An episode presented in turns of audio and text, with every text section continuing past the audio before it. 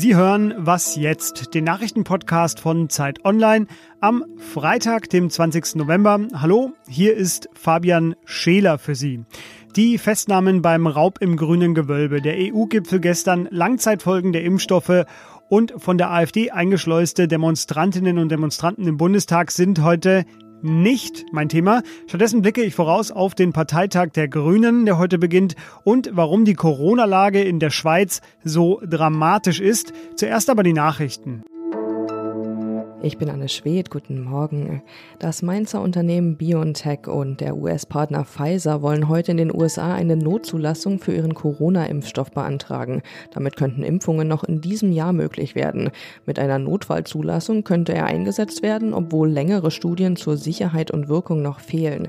Der Impfstoffkandidat zeigte zuletzt sogar noch mal eine höhere Wirksamkeit von 95 Prozent.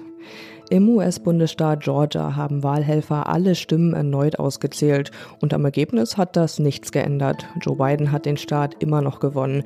In Georgia war das Wahlergebnis extrem knapp ausgefallen, weshalb die Verantwortlichen eine Neuauszählung per Hand beschlossen hatten.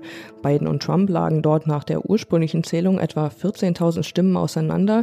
Nach der Neuauszählung verringerte sich Bidens Vorsprung leicht auf 12.200 Stimmen. Donald Trump hat seine Niederlage bisher nach wie vor nicht eingestanden. Er verweigert jegliche Kooperation und macht keinerlei Anstalten, eine Übergabe der Amtsgeschäfte an seinen gewählten Nachfolger einzuleiten. Redaktionsschluss für diesen Podcast ist 5 Uhr. Ihnen gefallen unsere Zeit-Podcasts? Dann genießen Sie unseren Qualitätsjournalismus auch auf Zeit Online und in unseren Zeit-Apps mit unserem vierwöchigen kostenlosen Zugang. Mehr Informationen finden Sie unter zeit.de slash Zugang. Ab heute und bis zum Sonntag werden die Grünen sich rein digital zum Parteitag treffen.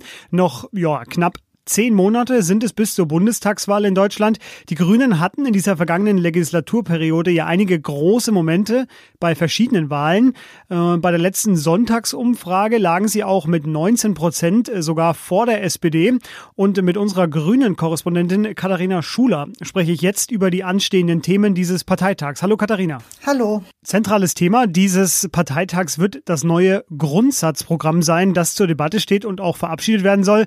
Äh, die Vorsitzende Annalena Baerbock, die nannte das keine Selbstvergewisserung, dieses neue Programm bei der Vorstellung im Sommer, sondern das untermauere den Führungsanspruch der Grünen. Es ist das vierte Grundsatzprogramm in der Geschichte der Partei und heißt Veränderung schafft Halt. Warum denn eigentlich jetzt? Ja, also erstmal muss man sagen, das letzte ist ja von 2002 und seither ist einfach eine Riesenmenge äh, passiert. Ähm, es gab weitere Entwicklungen, vor allem der ganze Bereich Digitalisierung findet sich so gar nicht in dem alten Grundsatzprogramm.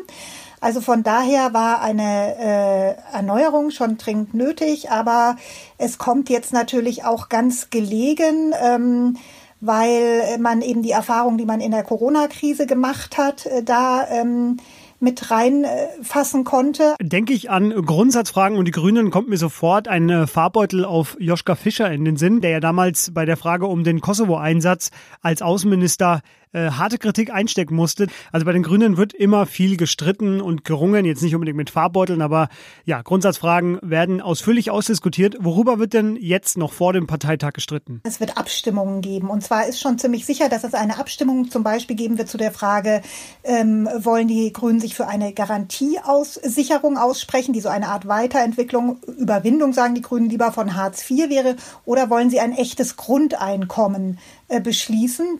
Ein weiterer Punkt ist zum Beispiel die Frage nach Volksbegehren. Also das hat für viel Unmut gesorgt, dass in dem Entwurf die Forderung nach bundesweiten äh, Volksbegehren äh, nicht mehr enthalten war, obwohl die Grünen sich ja von Anfang an als Vertreter oder Verfechter auch der direkten Demokratie eigentlich gesehen haben.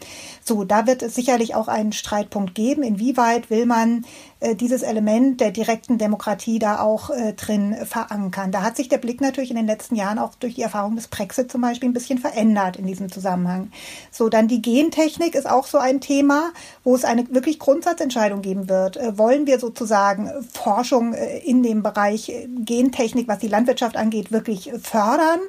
Wollen wir so einen Mittelweg gehen, wie es der Bundesvorstand vorschlägt, oder soll es äh, im Grunde ganz ausgeschlossen werden, dass man da auch äh, Forschung betreibt in dem Bereich? Die entscheidende Frage oder eine der entscheidenden Fragen für das kommende Jahr wird ja auch sein, wollen die Grünen eher Fridays for Future oder eher CDU sein oder zumindest sich da annähern. Äh, wie ist denn da die Stimmung? Man hat in dem Programm tatsächlich beide Punkte. Einerseits versuchen die Grünen sehr stark jetzt auch den Begriff Sicherheit für sich zu reklamieren. Ähm, es gibt dann eine starke Betonung äh, von, von Wirtschaftsfreundlichkeit. Ähm, auch die Polizei wird äh, relativ positiv äh, da bewertet. Das könnte auch nochmal ein kleiner Streitpunkt sein. Auf der anderen Seite will man natürlich unbedingt äh, die Fridays for Future Leute auch einbinden. Da wird darum gestritten, inwiefern, wie man das Klimaziel formuliert. Und ähm, aber ich fand ganz interessant, es gibt auch so eine Art, äh, sag ich mal, äh, Warnung oder Abgrenzung von Fridays for Future in dem Grundsatzprogramm.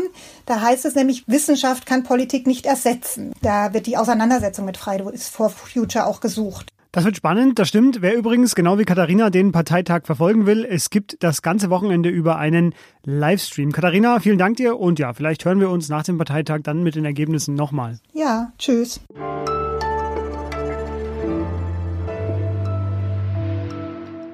Und sonst so? Vor etwas mehr als einem Monat hatte mein Kollege Ole Pflüger hier im Podcast Stefanie Arndt zu Gast, eine der Forscherinnen, die mit dem Forschungsschiff Polarstern ein Jahr lang angedockt an eine Eisscholle um den Nordpol sich hat treiben lassen, um Grundlagenforschung zu betreiben. Wie fühlt sich das an? Was ist das für ein Erlebnis? Wunderschön. Ja, wir hier bei Was Jetzt, wir sind natürlich Early Adopter. Wir haben damals schon berichtet. Jetzt ist eine Dokumentation bei der ARD erschienen, die ich Ihnen ans Herz legen möchte. Die ist in der ARD Mediathek zu finden. Expedition Arktis, ein Jahr im Eis heißt die. Ich habe die schon gesehen. Die Kamera war die ganze Zeit dabei. Das sind tolle Bilder, viel Frauenpower. Stefanie Arndt ist auch kurz zu sehen. Und ein wichtiges, drängendes Thema. Viel Spaß mit diesen 90 Minuten. 876 reguläre Intensivbetten hat die Schweiz und alle sind seit dieser Woche belegt. Risikopatientinnen und Patienten werden aufgerufen, sich Gedanken über eine Patientenverfügung zu machen. Das sind dramatische Appelle. Umgerechnet auf Deutschland sterben in der Schweiz derzeit fünfmal so viele Menschen am Coronavirus und sechs Schweizer Kantone sind unter den Top Ten der am stärksten betroffenen Regionen in Europa. Zeit Schweiz Büroleiter und Podcast-Kollege Matthias Daum, der wird uns jetzt einen Einblick geben, warum das so ist. Hallo Matthias. Hallo, äh, hallo Fabian. So. Sehr gut. Matthias, wir haben gerade die Zahl gehört. Ähm, wie ist denn die Lage auf den Intensivstationen? Ich glaube, man muss die Zahlen ein bisschen relativieren, ohne dass ich da jetzt irgendwas schönreden will. Es handelt sich bei dieser Zahl von 876 um die sogenannten zertifizierten Betten in der Schweiz. Das heißt, das sind so die Betten, die eigentlich im Normalfall und auch von dieser Gesellschaft für Intensivpflege, von der diese äh, dieser Appell auch ausging, im Normalfall gebraucht werden. Und die sind jetzt so plus minus voll, aber gleichzeitig, weil man wusste, dass in der zweiten Welle die Intensivstationen unter Druck geraten können, hat man da zusätzliche Kapazitäten in fast allen Schweizer Spitälern aufgebaut und da ist also von etwa 1400 Betten die Rede. Also es ist nicht so, dass die Covid-Patienten in der Schweiz irgendwo in den Fluren oder äh, sonst wo behandelt werden müssten oder auf normalen Abteilen, sondern es gibt noch freie Intensivbetten. Das Problem sind eher die, die Pflegefachkräfte. Ich erinnere mich noch sehr gut, als äh, ich die Nachricht gelesen habe, dass ein Jodel-Event äh, zum Superspreader in der Schweiz wurde. Das ist noch gar nicht so lange her. Jetzt ist die Lage allerdings mittlerweile mittlerweile sehr bedrohlich, also kein Anlass mehr für Späße. Waren es denn wirklich die Jodler oder äh, kam das Virus, wie der Virologe Christian Drosten ja auch immer wieder ge gewarnt hat, aus der Bevölkerung heraus in der zweiten Welle?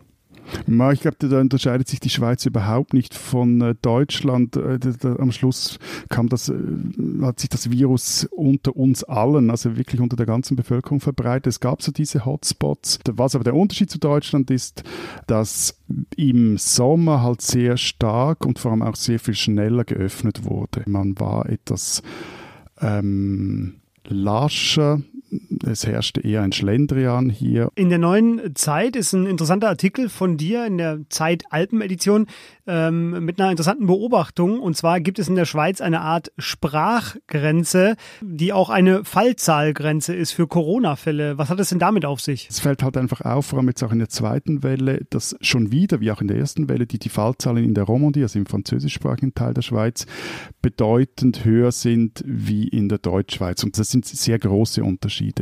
Und interessant ist es weniger, dass man jetzt da irgendein Blame-Game spielen könnte und äh, schaut mal die, die, die Romans, die halt sowieso in der Deutschschweiz jetzt den Ruf haben, alles etwas nonchalanter zu nehmen, ähm, sondern dass es eher auch darum geht, dass es eigentlich auch zeigen könnte, aber es gibt halt da jetzt noch keine harten Untersuchungen, was halt neben den offiziellen Policies, ist das, was die Politik äh, entscheidet etc., was halt sonst noch ein Faktor spiel, spielt und da spielen halt kulturelle Faktoren eine Rolle. Also wie verhält man sich dann im Privaten und Privatesten. Also der Peter Bodenmann, das ist ein ehemaliger SP-Parteipräsident und jetzt Hotelier im Wallis, der hat gegenüber dem Tagesanzeiger das Ganze auf ein, ein äh, knackiges Zitat gebracht oder eine, eine knackige Formel, dass aus der Anzahl der Kontakte geteilt durch die durchschnittliche Nähe pro Kontakt ergebe sich dann der sogenannte Todesküsschenfaktor.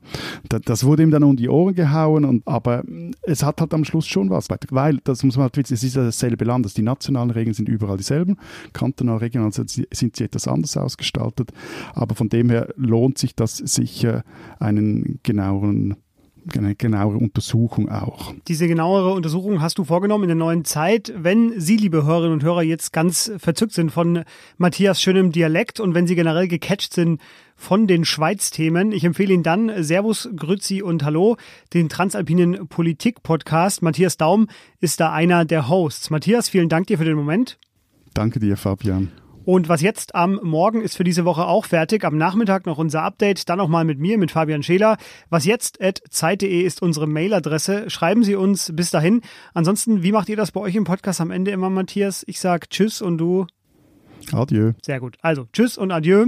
Und äh, ja, bis nachher.